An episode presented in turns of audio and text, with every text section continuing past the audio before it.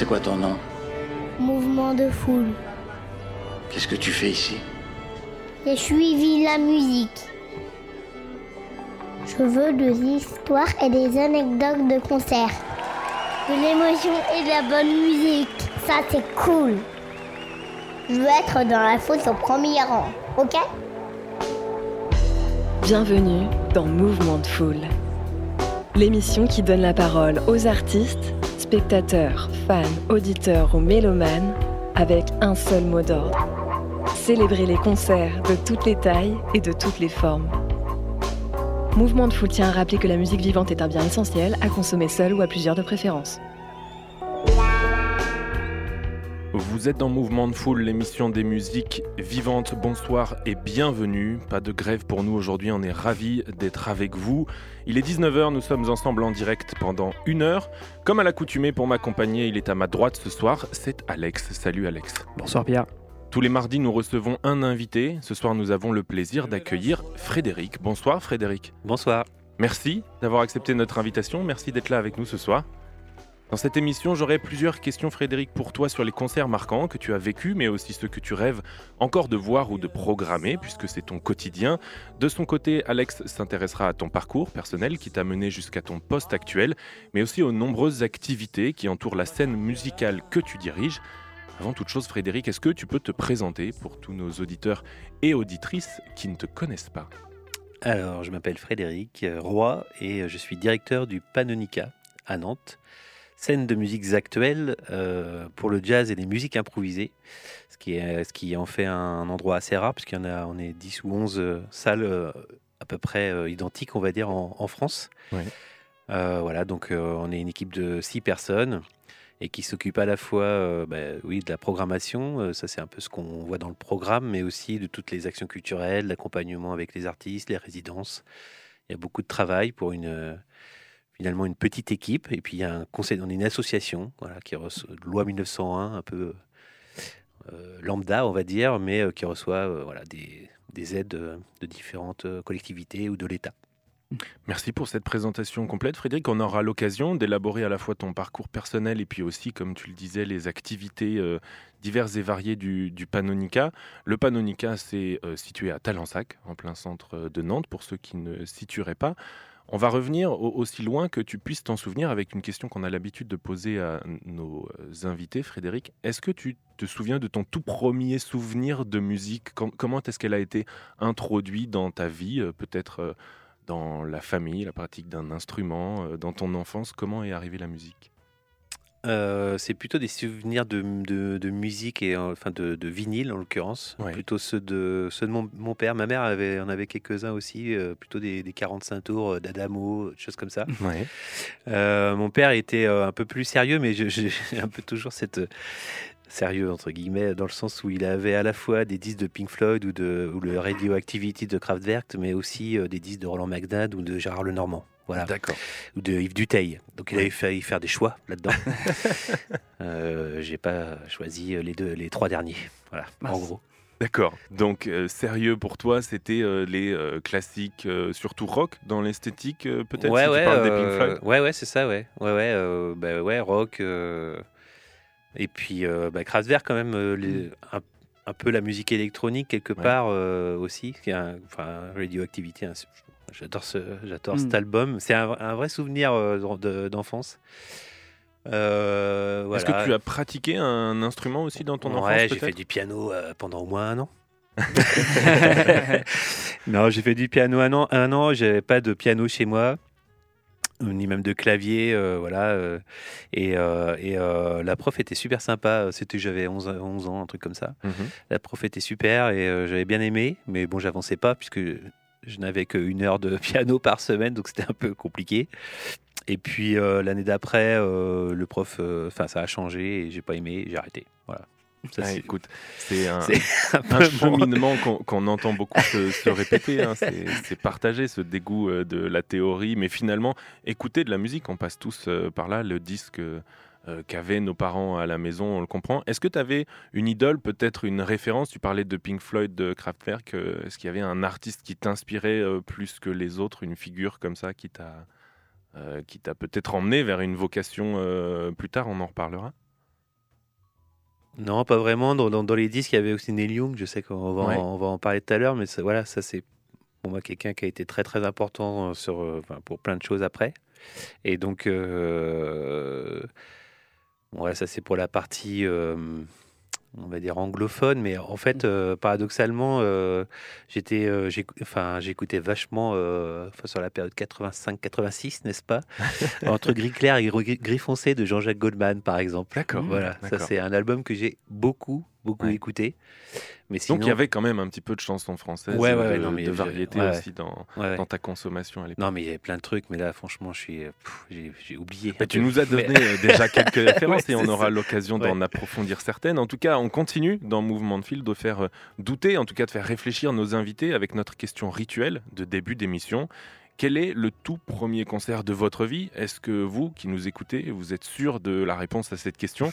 Je crois que Frédéric, t'étais pas très Ah sûr. non, mais c'est Tu impossible. as réfléchi et tu as dû quand même nous donner une réponse. C'était impossible parce que euh, il y en a eu tellement que tu sais plus lequel non, c'est trop était loin. en premier. C'est trop loin. Ah, c'est trop loin.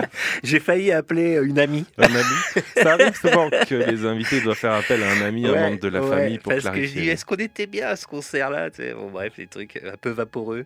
Non, euh, donc euh, on va écouter le, je pense un extrait, mais euh, à ce moment-là, je pense que c'était, voilà, je devais avoir 17 ballets, un truc comme ça, et j'étais pas mal dans le blues, plutôt le blues de, du Mississippi, plutôt Ouais. le Mm. Delta Blues.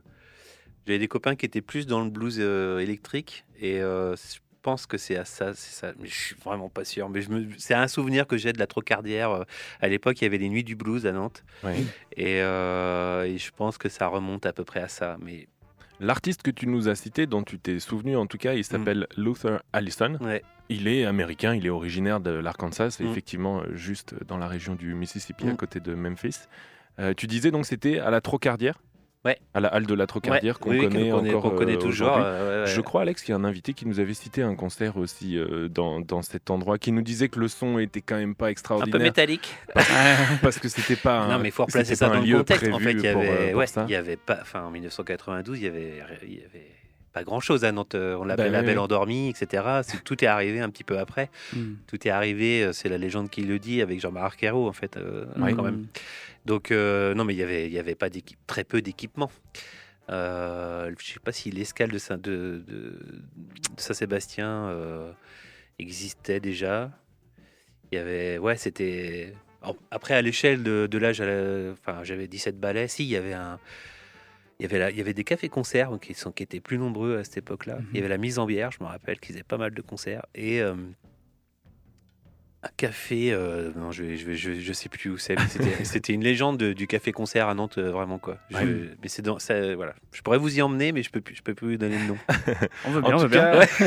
ça n'existe plus, hein, mais. Luther Allison, la halle de la Trocardière, 92. euh, toi, adolescent, tu te souviens de qui est-ce que tu étais accompagné à ce Ah concert? bah, c'était avec des. En fait, on a. pff, Bon, je vais pas vous raconter ma vie, mais on, on était, euh, on était avec des, des potes de 17-18 ans Ouais. et on a toujours traîné avec des gens beaucoup plus vieux que nous. Ouais. Mm. Euh, alors moi, je suis, j'ai- je suis né à Nantes, mais euh, en CE2, je suis arrivé euh, dans un bled qui s'appelle l'Agrigonnet, qui est entre Nantes et Rennes, Mhm. sur la- sur l'axe vraiment de la Cadois. Mm. Et on a eu la chance euh, d'avoir, euh, voilà, des, des- très rapidement des, des- des choses qui faisaient que dans ce bled-là, les jeunes de 17 ans euh, traînaient avec euh, les, les quarantenaires en fait, et il y avait des véhicules. Oui. Ah. Donc On connaît, c'était- on connaît. C'était chouette. Et ça. donc, euh, voilà, on, on- on prenait tout ce qu'on nous donnait quelque part. En fait, euh, quand quelqu'un allait à tel concert ou telle soirée ou tel, on y, on y allait aussi. quoi. Il n'y avait pas trop de barrières d'âge et tout Avec ça. l'esprit de découverte, de, on verra bien ce qu'on verra, mais le tout c'était d'y Ouais, aller et puis pour finalement, cette c'est aussi ces gens-là qui nous ont initiés dans, dans, Ouais. dans la musique. Donc, euh, Luther Allison, en l'occurrence, euh, alors effectivement Arkansas, mais Chicago Blues en fait. Mhm. Donc lié à Chicago. J'ai pris cet exemple aussi parce que je pense qu'il y a beaucoup de choses à dire sur la ville de Chicago euh, d'hier et d'aujourd'hui, Mhm. sur tous les, toutes les esthétiques qui ont été traversées, qu'ont traversé cette ville du blues au jazz, à la house music, euh, enfin le Mm. post-rock. euh, voilà, il y a beaucoup de choses qui viennent de ces, qui sont auxquelles moi je suis sensible en tout cas sur le, dans, dans ma culture musicale. Et euh, voilà, j'ai pris ce concert, enfin ce- ce- cet artiste pour le, le blues et Chicago aussi en fait. Ouais. Mm. Voilà. Et quel souvenir tu as du concert?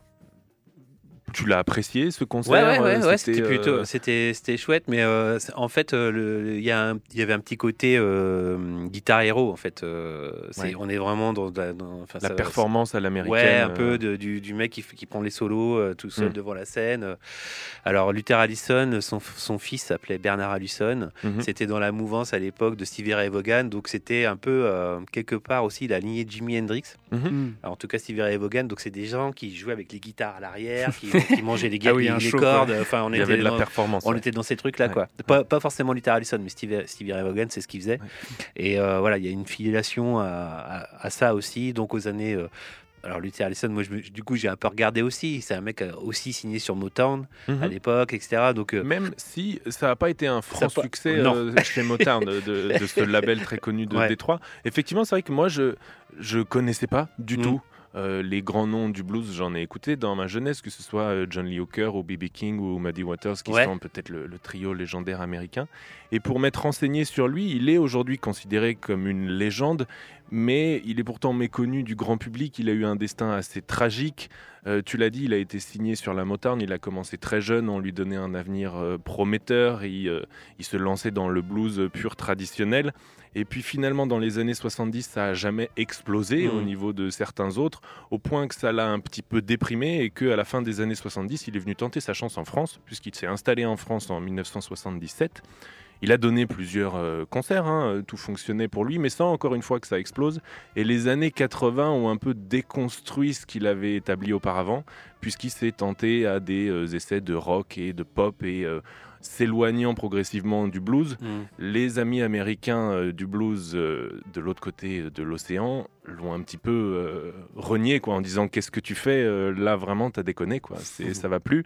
Et il s'est perdu là-dedans jusqu'à ce que au début des années 90, c'est-à-dire pile à la période où tu l'as vu, il a sorti trois albums de suite entre 94 97 avec un retour à ses premiers amours, au blues, où d'un seul coup tout est revenu pour lui. Euh, les euh, puristes du blues américain ont dit ah ça y est c'est le retour du vrai. Il a été programmé dans des euh, euh, grands festivals, notamment au Montreux Jazz Festival euh, en Suisse.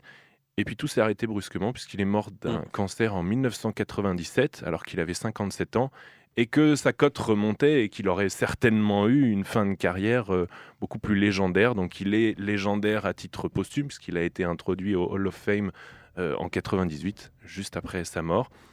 Et finalement, un destin assez tragique que celui de, Mais de euh, les, les, les- les bluesman sont, tra- sont traversés, mais les jazzman aussi d'ailleurs sont traversés, et surtout noirs américains, a sont traversés de- euh, de, destins tragiques, hein, franchement. C'est Le, le blues vient du tragique. Ah non, ouais, et, dans la euh, musique elle-même, genre, c'est- Exactement. C'est difficile. euh, Il y a peut-être euh, une, ligne quelque part philosophique, effectivement. En tout cas, on t'a demandé de nous. Je suis content d'être venu. hein. Je voulais juste te dire, je suis content d'être venu parce que là, j'apprends vachement de trucs. C'est vraiment cool. Bah écoute, j'ai- j'ai creusé parce que c'est vrai que tant qu'à faire, Ouais, c'est ce qu'on essaie de, de partager. Ouais. Et il mérite qu'on lui rende hommage ce soir. On va écouter un morceau que tu nous as suggéré qui s'appelle Crazy Jealous, qui est sorti sur un album live enregistré euh, dans le 11e arrondissement de Paris, dans un petit club à l'époque en 1979. On va donc écouter tout de suite dans Mouvement de Foule le morceau Crazy Jealous par le bluesman Luther Allison.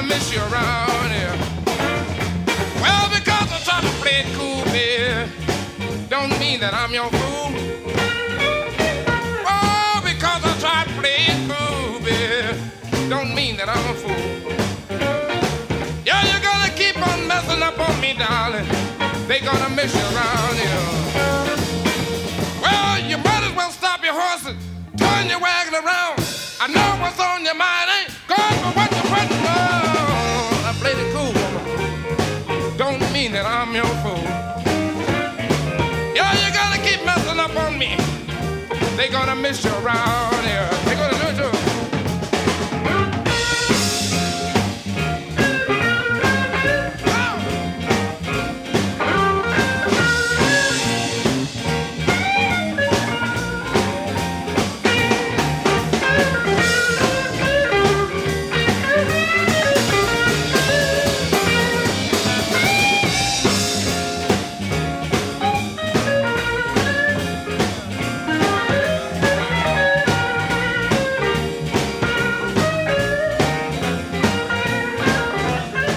Êtes dans Mouvement de Foule, l'émission des musiques vivantes.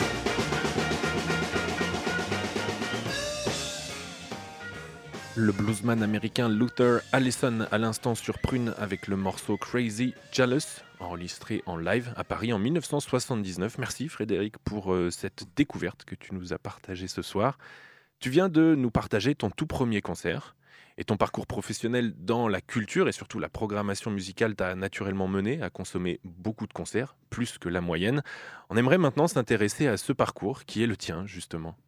Ouais, justement, comment, euh, comment on passe de euh, gros fan de blues à euh, big boss de la programmation du Panonica Qu'est-ce que c'était quoi le passage euh, Enfin, Le, le passage, c'est euh, l'envie de monter un café-concert à la campagne.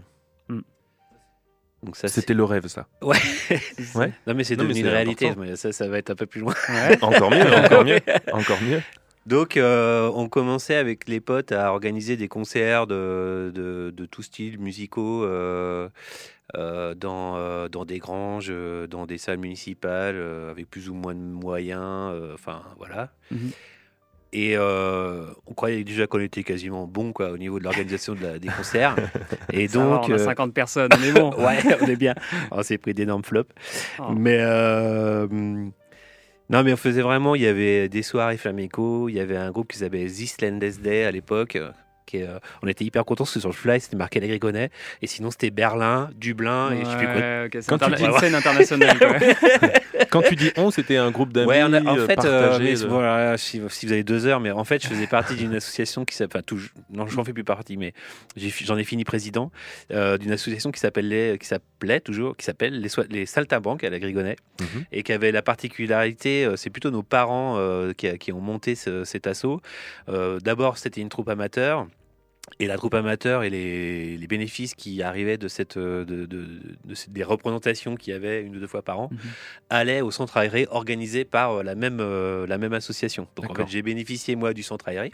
Ah. Et puis euh, voilà, bon an mal an, il y avait après il y a eu des soirées cabaret. Et puis nous, euh, 1996, donc tu vois, j'avais 23 ans, j'ai commencé à organiser avec des potes, on était 15, hein, à organiser des, euh, des concerts euh, soutenus par euh, les plus âgés dont je parlais déjà tout à l'heure. D'accord. Et voilà, on a eu des. Mais on a fait.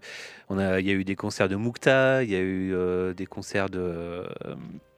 J'ai perdu son nom, mais d'ailleurs un chouette bluesman du, du coin.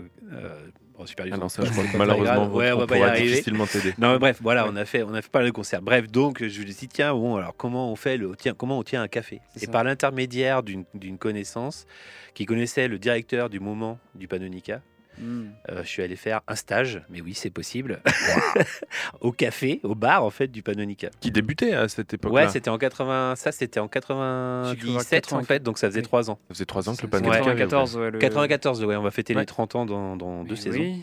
D'accord. Et, euh, et, euh, et j'ai fait ce, ce stage. Alors il n'y avait pas de convention de stage, autant vous dire, je peux le dire maintenant. Il n'y avait rien, Mm. c'était tout. euh, voilà. Il y a prescription.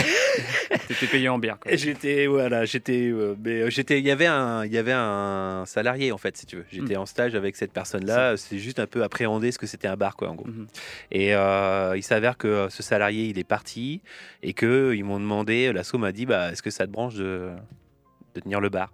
Ouais. Et là, c'est là où euh, j'ai dit oui. Tu t'es tu t'es dit déjà, tu commences un peu à monter dans le, Ouais. les responsabilités là-dessus?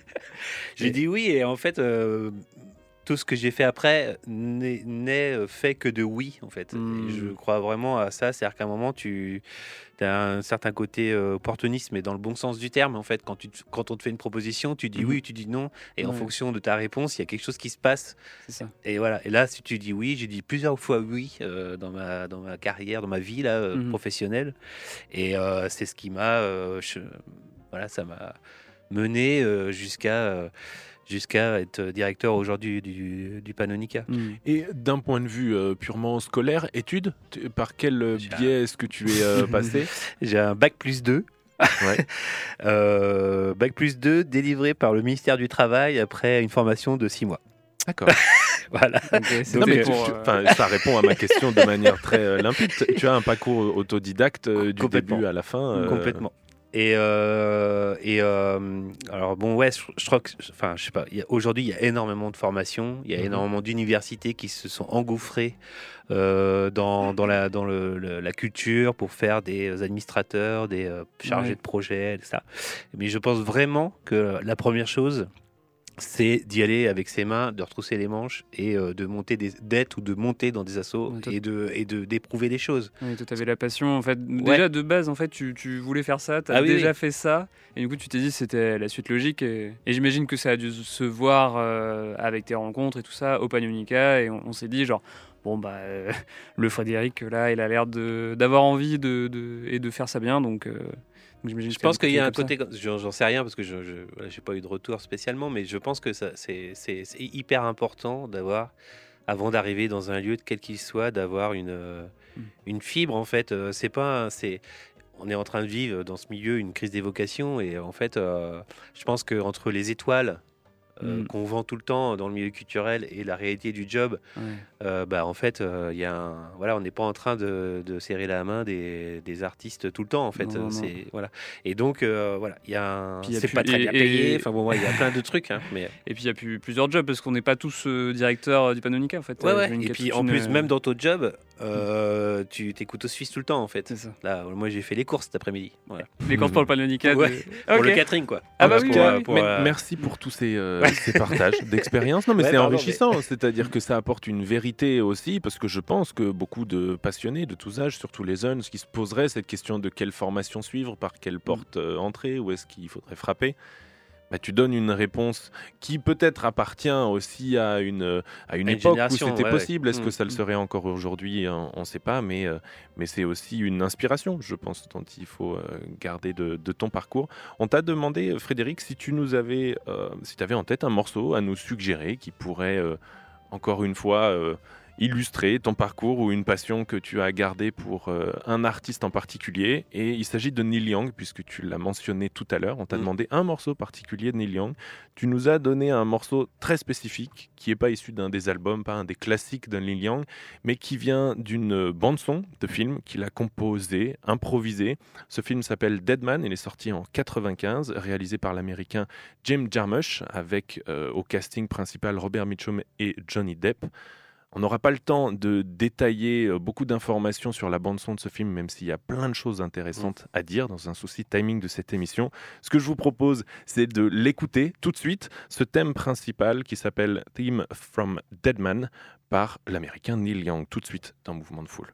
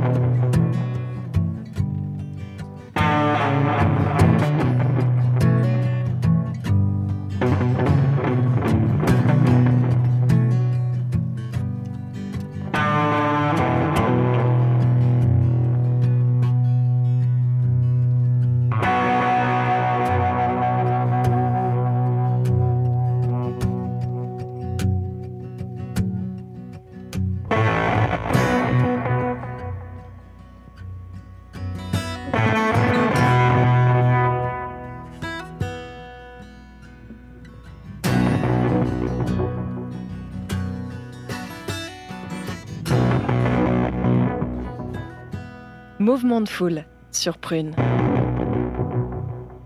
Vous êtes bien sur Prune 92 FM dans l'émission Mouvement de Foule. Notre invité de ce soir est directeur de la scène nantaise Le Panonica. À l'instant, vous venez d'écouter le jeu de guitare légendaire du Canadien Neil Young. Je, je corrige puisque tu me l'as fait remarquer en off très justement, Frédéric, avec un morceau issu de la bande-son du film de Jim Jarmusch, Deadman, sorti en 1995. Une bande-son complètement conceptuelle, on en parlait euh, en off, vraiment euh, euh, sur les recommandations de, de Frédéric qui nous partageait que c'est un de ses films favoris, un, un western en noir et blanc, euh, initiatique, poétique, avec des idées farfelues. Voilà, Deadman, 95. Frédéric, parmi les nombreux concerts que ton parcours professionnel ou per- personnel t'ont perm- permis de, vivre, on t'a demandé de faire un choix si tu ne devais en retenir qu'un. En tout cas, on t'a demandé si tu avais le souvenir particulièrement marquant et émouvant d'un concert que tu acceptais de nous partager ce soir. Je te laisse nous raconter quel est ce concert ou ce double concert en deux, en fait. l'occurrence, puisque, J'ai pas pu. Puisque tu as vu, euh, t'as vu Oh. deux fois cet artiste. J'ai pas pu, mais oui, c'est le même artiste. Donc, euh, alors, je dois être attaché à 1995 puisque c'est un, un- La même année, ouais, c'est la, effectivement, la que même la année que du film. Ça doit correspondre à une période de ma vie. Et donc, c'est des concerts de, de Jeff Buckley. Euh, donc Grace sort en je crois 94 euh, fin Août novembre, 94. ouais, un truc comme ça bon 94 et euh, il vient jouer à Lubu euh, en février Alors, une Lubu, salle de concert à voilà Rennes. qui est une SMAC aussi mais à Rennes D'accord. et on était avec un pote, on avait des copains à, à Rennes en étudiant. On n'avait pas de billets et euh, on y est allé en fait. euh, voilà, on dit oh, on va On voir. trouvera un moyen de rentrer. Voilà. et en, en fait, Des brigands, quoi. en fait, euh, on s'est arrêté chez les potes, euh, apéritif, machin. Et je dis, Mhm. je dis à mon copain, bah, on y va quoi. Oh, je- On va jamais rentrer, machin. Ah. Bon, j'y suis quand même allé. Et euh, T'es allé tout seul du coup? Ouais, je suis parti tout seul. Ouais. Ah, lui a pas osé. Lui est resté il avec nous à l'apéritif, machin, et moi j'ai dit ok, bah, j'y vais quand même, je tente ma chance quoi. Ouais. Et en fait, euh, on, euh, on essaye de parler avec la Sécu, évidemment ça marche pas vraiment. Mhm. Et, euh, et, et, euh, là, le premier concert pas fini. Et là, en fait, on, bon, on avait bien vu, il y avait un tour, il y avait un tourbus de- dans- dans- au carrefour de Lubu là, et Jeff Buckley et tout le groupe descend, Mm. vient vers nous et dit bah vous vous appelez comment? On donne nos noms, et on est rentré avec la, la... Qu'est-ce que Oh mais non Qu'est-ce que c'est que cette histoire?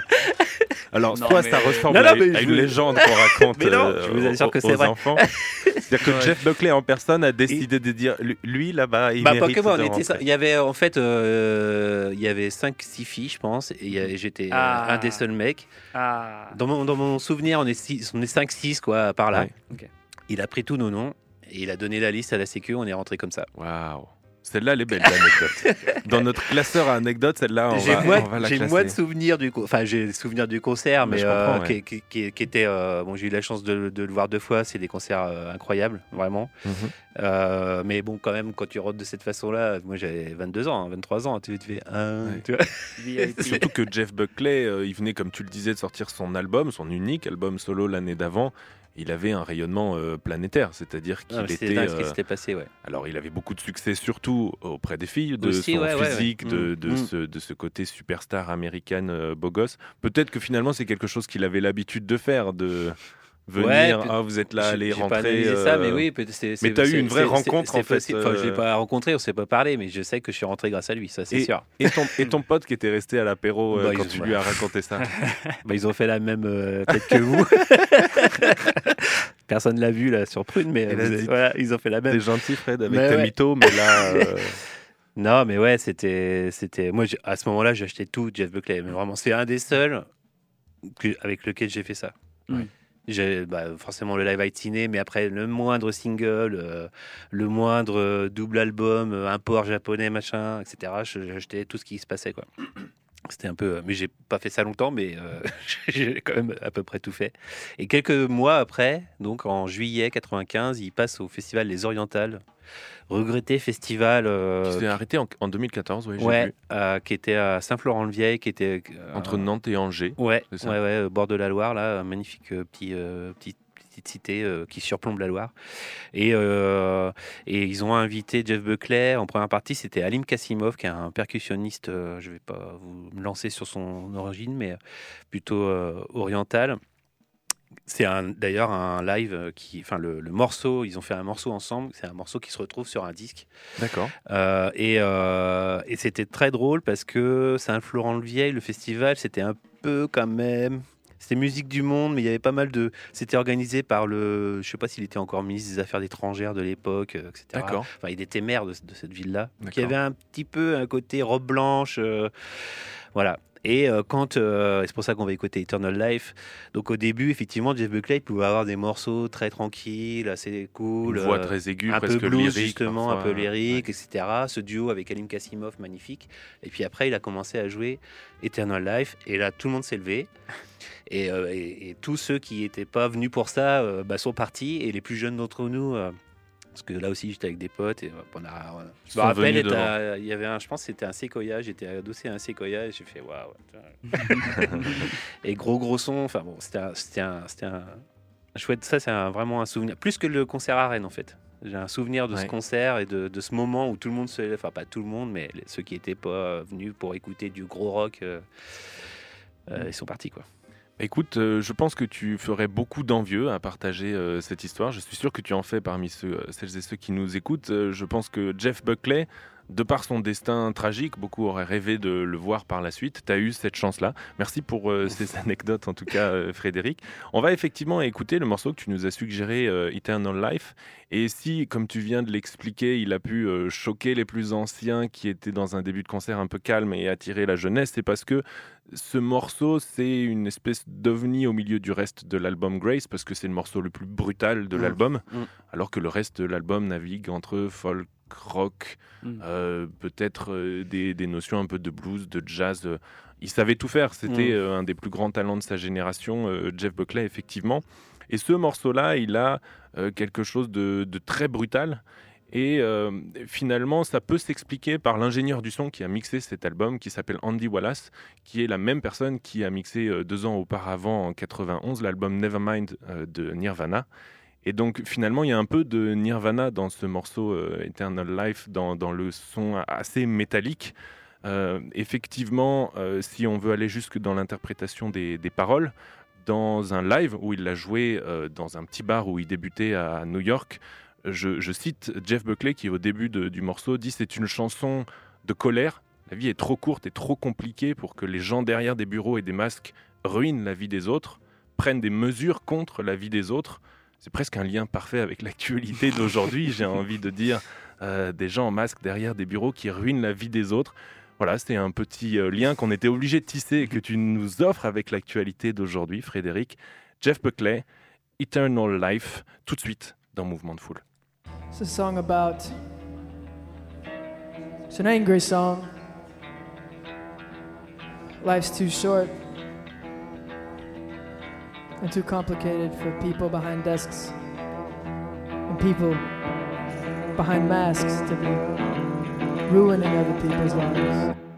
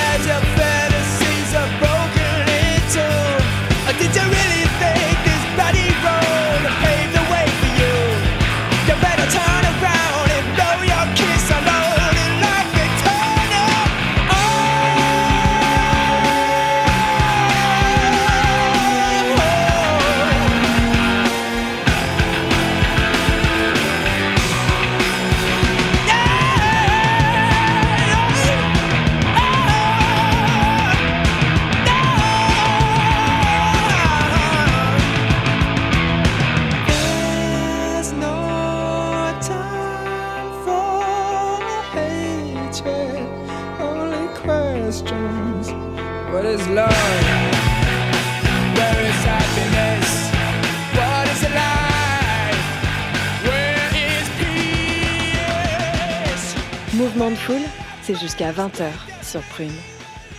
La voix éternelle de Jeff Buckley à l'instant sur Prune avec le morceau Eternal Life. Et si j'ai une recommandation pour vous, auditeurs et auditrices, Eh ben, c'est Radiohead. écoutez, euh, euh, aussi, je, je- je sais me diversifier, euh, Alexandre. Non, c'est surtout de vous recommander de réécouter cet album Grace, qui est le seul et unique héritage de Jeff Buckley, qui est tragiquement euh, disparu des suites d'une noyade à l'âge de, de 30 ans en 1997 et qui aura laissé cet album qui mérite vraiment de, s'y intéresser euh, parce que voilà, il y a plein de découvertes et que c'est pas seulement le morceau Alléluia qui figure dessus et que tout le monde a entendu. Frédéric, malgré les années de programmation, de recherche de nouveaux talents, les années de concerts de toutes les tailles, toutes les formes, il reste des artistes que tu apprécies, que tu as encore jamais eu l'occasion de voir sur scène. On souhaitait donc te demander ce soir quel est l'artiste que tu aimerais absolument voir en concert une fois dans ta vie? Tu as réfléchi. Le choix a peut-être été difficile parce qu'il y Oh en là a certainement plusieurs. Mais, Ouais. en- mais- mais tu as dû choisir et tu nous as répondu. J'ai répondu Björk, mais on est quand même toujours un peu dans les milieux des années 90. Non, mais je pense que c'est euh, une artiste euh, incroyable, qui a une carrière incroyable. Qui, euh, là, son dernier album, il est complètement expérimental, euh, d'une force. euh, que, euh, Enfin, c'est C'est pas évident. J'ai essayé, essayé, c'est c'est pas Mais je évident. trouve ça génial en fait parce que je pense que ça a toujours été quelqu'un de très libre Mhm. euh, de toute Je façon. crois que c'est le mot. Mais là, là c'est, moi je trouve ça cool, hein, vraiment que quelqu'un qui a, je sais pas, en fait, aujourd'hui, elle a 57 plus- ans. plutôt, ouais, Ouais, peut-être un 60 peu moins, je dirais pas de bêtises, ouais, encore en 55 train de, de, de proposer autre chose que ce qu'elle a, que- de ce qu'elle a fait, quoi. Mhm. Et je pense que, mais ça j'en sais rien. Je pense que les lives ils sont super en fait, mais j'en sais rien. Enfin, voilà, Écoute, j'ai eu moi la chance de la voir, je pense, dans des conditions qui n'étaient pas optimales. Je l'ai vu au festival We Love Green en 2018. Mm. Euh, et je pense que Björk en festival, euh, ça s'adapte moins dans un aspect immersif Ouais. et attentif que demande sa musique. Quand en festival, on est attentif mais un peu distrait, et puis il y a un bruit de fond, et puis il y a quelque chose de, euh, qui nécessairement rend euh, moins attentionné. Et euh, je suis pas rentré dedans, quoi. Je je suis pas Mm, rentré ouais. dedans. Alors que peut-être que dans une très belle salle, au-delà de l'aspect musical, rentrer dedans ou pas, ça dépend du contexte, mais euh, elle a une vraie esthétique, une mise en scène, une scénographie, des décors, des costumes. Euh, comme si, le comme si ça talent demandait un spectacle en fait. un- C'est ça, le talent show euh. C'est, c'est, je pense, euh, et puis le talent de sa voix, il est indéniable euh, de, de- depuis toujours. Elle est, elle est magnifique sa voix, donc euh, je pense qu'en festival c'est pas le mieux. Ça m'a pas laissé un. Ouais, mais de toute façon, je pense que c'est. Vois, je, à la route du rock, euh, Portishead, j'adore aussi. euh, J'ai trouvé. C'est pas un groupe de festival non plus. Ben, c'est ça. Voilà, il y a des, des exemples comme c'est des contre-exemples. C'est euh, Nick Cave, euh, dans le même festival de la route du rock, qui a fait un concert euh, extraordinaire. Enfin bon, c'est vrai que. Et, euh, mais j'a- j'avais en référence cette, ce. alors, ma, ma- ma vie, on va dire, m'a emmené du côté de, de Lille aussi. Et euh, juste avant que j'y travaille, elle, avait joué dans une église. Et là, je pense sincèrement que ça doit être quelque chose. Ben, tout de suite, tu Ouais. poses un contexte où tu te Ouais, dis la ouais. voix de Björk, son univers, cet aspect mythique, iconique dans une église. oui, forcément, c'est, Mm. c'est mieux que Mm. Will of Green euh, au milieu d'un champ. Non, mais c'est. Il c'est fait chaud, évident. les bières à 9, de- à 9 C'est- euros. Bah ouais, non mais c'est ça, c'est sûr, c'est sûr. Et tu, on t'a demandé de, de nous suggérer un morceau de Björk, et euh, c'est vrai que moi qui pensais euh, connaître Björk, bah, tu en fait m'as fait euh, découvrir en, même- en même temps la même chose qu'avec Neil Young tout à l'heure où tu es allé chercher une petite pépite un peu méconnue. Et ben c'est la même démarche que tu as adoptée ici avec euh, Björk pour nous proposer un morceau De jazz. De jazz. Allez, Enfin, parce que là, en fait, personne ne va croire que j'aime le jazz. hein. vrai. Là on peut pas faire plus jazz que ce morceau, c'est du jazz vocal Ouais, euh, ouais. ouais. qui a plein de particularités. Bah, D'abord d'être chanté en islandais, ça c'est une Effectivement. première chose. Et euh, ouais, c'est pas un album qui est forcément très connu, mais ouais, je veux- je j'aime bien prendre les contre-pieds en fait, parce qu'on euh, on parle de Björk, donc on pense à la, à la méga star de la pop, euh, etc. Mhm. Mais en fait, euh, ces gens-là, ils viennent de quelque part. En fait, ils sont pas arrivés tout de suite dans, le, dans les dans les charts ou je sais pas quoi. Mhm. Et, et, euh, et Björk, elle a eu, je pense, avant d'avoir avant Post et Debut, ou Debut et Post, elle avait presque des groupes de, de- enfin pas presque des groupes de punk voire euh, post-punk Ouais. Euh, il y avait des, des- elle avait elle a fait cet album euh, il y avait Sugar Cubes il y avait euh, il y avait ce- cet album de jazz et tout ça fait que c'est une carrière qui se crée et que c'est pas d'un claquement de doigts, ça, voilà, c'est. C'est sûr. Et puis là, en l'occurrence, pour m'être moi plongé dans la vie de Björk, j'ai découvert beaucoup de choses. Elle a débuté toute jeune, à l'âge de 11 ans, en 1977. Elle sort un premier album de disco funk avec une voix d'enfant. Il est disponible en vinyle si vous cherchez l'original, ça coûte 1000 euros sur Discog. J'ai- J'ai cherché, vraiment. Et ça a été un succès tout de suite dans, dans toute l'Islande, euh, qui était un tout petit pays euh, en 1900. Mais en fait, je veux dire, Pour la musique, tu veux dire une ou- Björk, une, sur euh, 200 000 habitants, Oui, puisque c'était ça. 200 000 quand elle est née en 1965. Ouais. Effectivement, on se dit que ça, ça- ça se repère assez vite. Elle a été donc repérée enfant, et puis elle a formé un certain nombre de groupes de post-punk dans une esthétique encore une fois très libre. hein. Je pense que c'est un mot qui lui Mm. colle à la peau. Mm. Et tu citais avant de Sugar Cubes, qui a été en fait son groupe dont elle était chanteuse de post-punk. Et encore une fois, ça a été un succès majeur puisque ça l'a emmené à faire des tournées internationales jusqu'au Japon avec ce groupe-là, qui était à l'époque le plus gros succès international en termes de musique en Islande. Mm. Et à la fin des années 80, elle s'est dit, puisque la lumière était beaucoup sur elle dans ce groupe euh, au chant, qu'elle allait tenter une carrière solo. Elle a sorti son premier album solo en 92, mais avant de faire ça, elle a fait un petit détour en 1990, justement, avec un trio de jazz, je vais essayer de le prononcer, qui s'appelle Trio Guomundar Ingolfssonar. Et cet album, c'est un album de jazz vocal, trio basse batterie, classique, euh, Björk au chant, complètement en islandais. Elle utilise d'ailleurs son nom complet euh, pour euh, les crédits de cet album. Et bah, c'est tout plein de morceaux délicats avec Mm. la voix euh, très belle euh, de, de Björk qui est reconnaissable entre mille. Le morceau que tu nous as suggéré, il s'appelle Glinglo. Qui veut, dire, qui veut dire ding dong en français. Donc en fait, c'est euh, une, mi une berceuse, mi une Mm. balade. C'est un morceau que moi j'ai découvert dans la biographie de que, dans la discographie de, de Diork que je pensais quand même connaître un peu. Vous allez certainement le découvrir comme moi. On écoute tout de suite Björk avec un trio de jazz 1990 avec le morceau Glinglo dans Mouvement de Foule.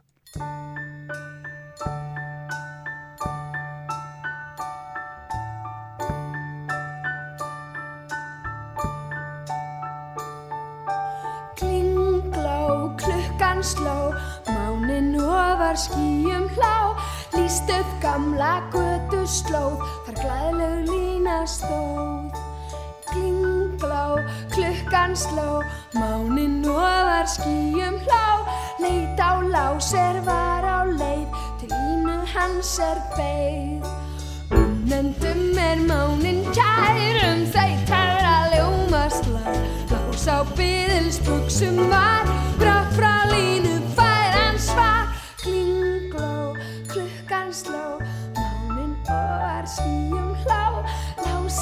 svo hýr á bráð Því lína sagði já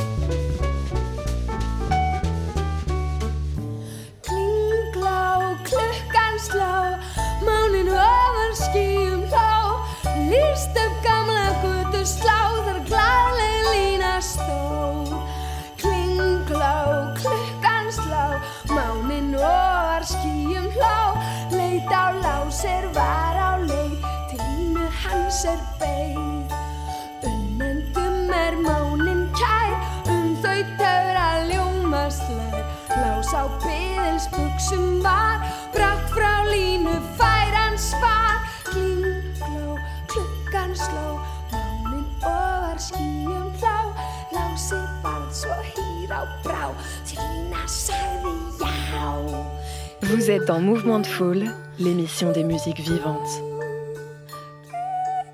Le talent immense et la voix si douce de Björk à l'instant dans Mouvement de Foule avec le morceau Gling Glow. Encore une fois, un lien qu'on pourrait faire avec euh, l'actualité, c'est de célébrer la liberté artistique de Björk en tant que femme, quand les codes de l'industrie musicale poussent depuis toujours de nombreuses femmes sous la pression à répondre aux exigences commerciales, Björk, pour moi, reste un, un symbole, une icône de liberté artistique dans son univers, unique. On en parlait en off, parfois incompris et difficile d'accès, mais s'il y a bien un mot qui la caractérise, c'est ce mot de liberté. Et la veille de la journée internationale des droits des femmes, et je crois que c'est un, un joli lien que nous nous devions de, de tisser ce soir avec Björk. Merci Frédéric de nous avoir fait partager cette euh, découverte. On a parlé tout à l'heure de ton parcours personnel qui t'a mené jusqu'au poste de direction du Panonica aujourd'hui. Et c'est justement du lieu, de son histoire, de ses ambitions et de toutes ses activités dont on aimerait parler maintenant. Déjà, le, le Panonica, euh, enfin, j'ai regardé vite fait, mais c'est euh, euh, tiré du nom de la baronne de ça? Königsvater. ouais. Königsvater, ok, ok, ok. Du coup, euh, baronne de, de Hongrie.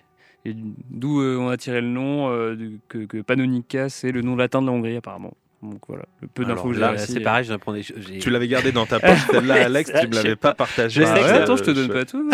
en fait, c'est une baronne euh, de Rothschild, qui est issue Oui. de la famille de Rothschild et euh, qui, s'est, euh, qui, est, euh, qui, qui était en Europe, qui, a fait, qui était résistante, qui était en Angleterre, puis qui est partie aux États- aux États-Unis.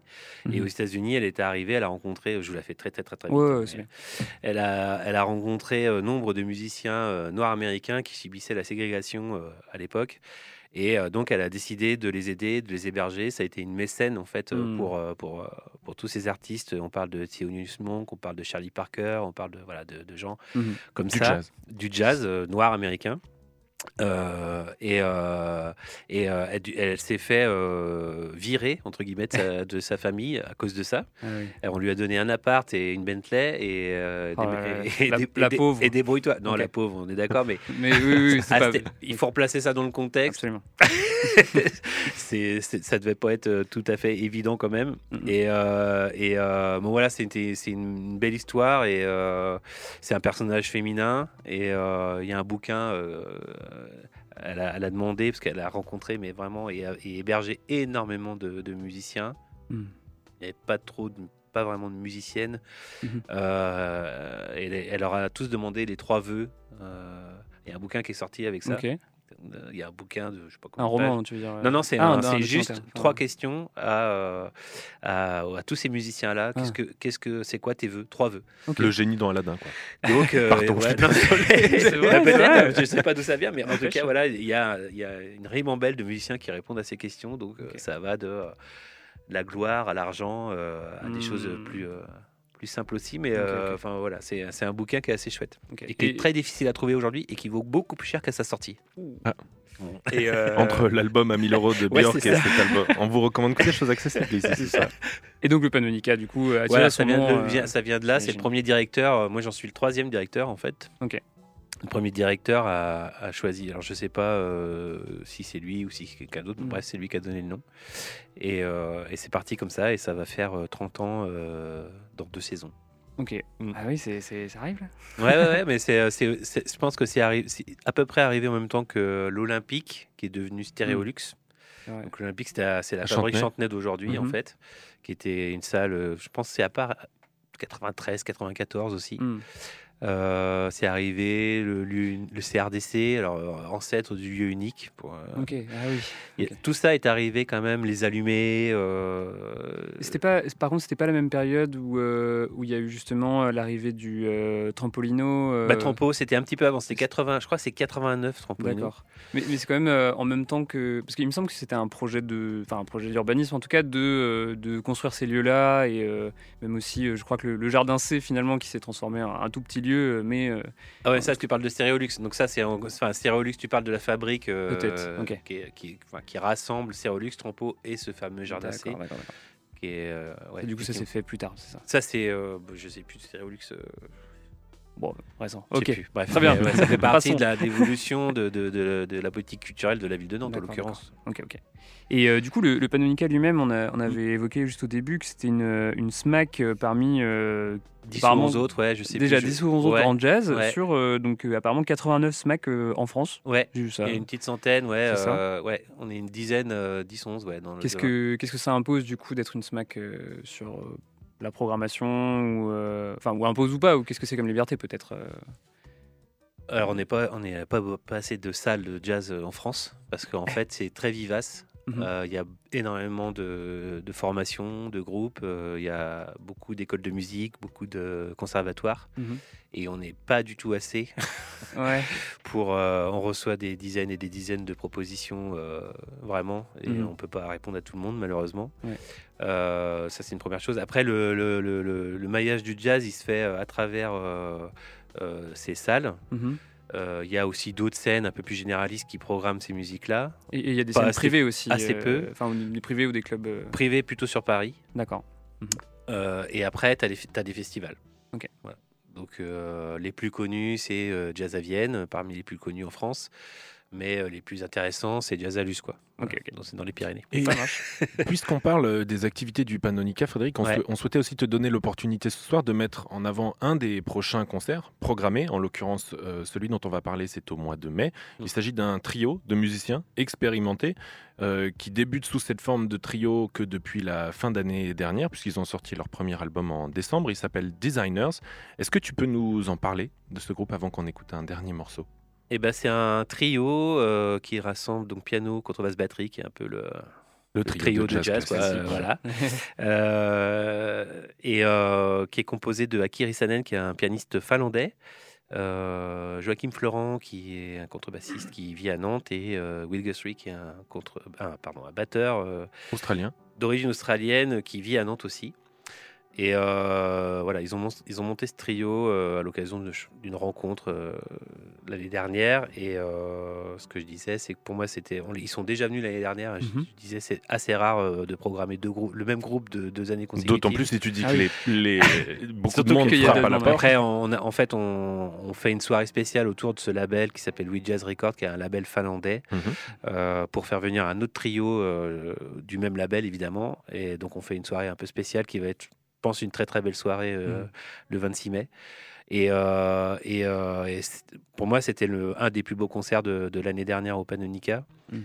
Et c'était intéressant de voir Will, particulièrement, euh, qu'on connaît pour des solos de, de musique expérimentale ou des grands orchestres balinais, enfin de, de, de- j'ai encore perdu ce nom, de percussion balinaise, bref, qui s'appelle l'ensemble Nisna. Euh, c'est marrant de, de le voir, c'est marrant, pas marrant, mais euh, de, le voir un peu revenir à ses, euh, ses- les origines du- de, de, de ses cours de musique en fait, qui étaient plutôt autour du jazz. Et c'est un super trio, vraiment euh, hyper moderne. euh, je, je trouve ça vraiment super. Tu me l'as fait découvrir aussi, euh, Frédéric, à toi aussi, je pense, euh, Alexandre? Euh, Designers. Oui, oui, oui. Ça- Je- oui, j'avoue que non, non, impossible. Non, Euh, Non, c'est aussi, je le disais tout à l'heure, mais c'est c'est important. Je trouve que c'est un groupe. Alors, on va, il n'est pas nantais, mais il y a deux nantais dedans qui signent euh, sur un label européen. C'est pas tous les jours. Et c'est chouette, quoi, vraiment. D'autant plus de la qualité de cet album que j'ai écouté que moi je ne peux que vous recommander très fortement. On va écouter maintenant le dernier morceau qui clôture cet album qui s'appelle White Keys. Tu nous le confiais en début d'émission que pour toi c'est c'est presque un tube ce morceau. Euh, C'est vrai qu'il a quelque chose de très captivant, très dynamique, très répétitif, mais en même temps il y a beaucoup de subtilité dans les, dans les liens que se donnent les trois instruments pour euh, se donner la lumière un par un. Je l'ai écouté en boucle euh, vraiment des dizaines de fois, tellement j'ai vraiment accroché sur ce morceau à redécouvrir des, des petits détails euh, progressivement. Le morceau s'appelle White Keys, le groupe s'appelle Designers, euh, leur premier album éponyme est sorti en décembre dernier. Vous le trouverez sur toutes les plateformes. On écoute tout de suite White Keys par Designers dans Mouvement de Foule.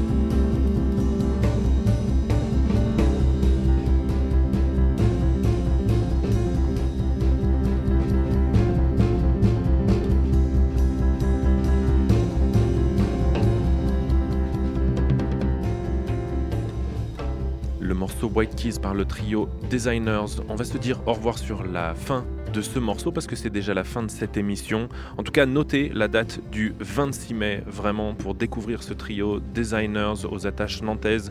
euh, qui mérite vraiment la, la reconnaissance. On parle de jazz, il faut pas que ça vous fasse fuir. Il y a vraiment des, des belles découvertes à faire. Et ben oui, parce que malheureusement, ça peut encore euh, faire fuir des publics euh, moins, moins aguerris. Mais en tout cas, on te remercie, Frédéric, d'être venu ce Merci soir. c'était un- plaisir de, t'accueillir. Si vous restez sur Prune à suivre, c'est version papier. On vous remercie de nous avoir écoutés. On vous souhaite une bonne soirée sur Prune et on vous dit à la semaine prochaine. Vous êtes sur Mouvement de Foule, mes petits poulets.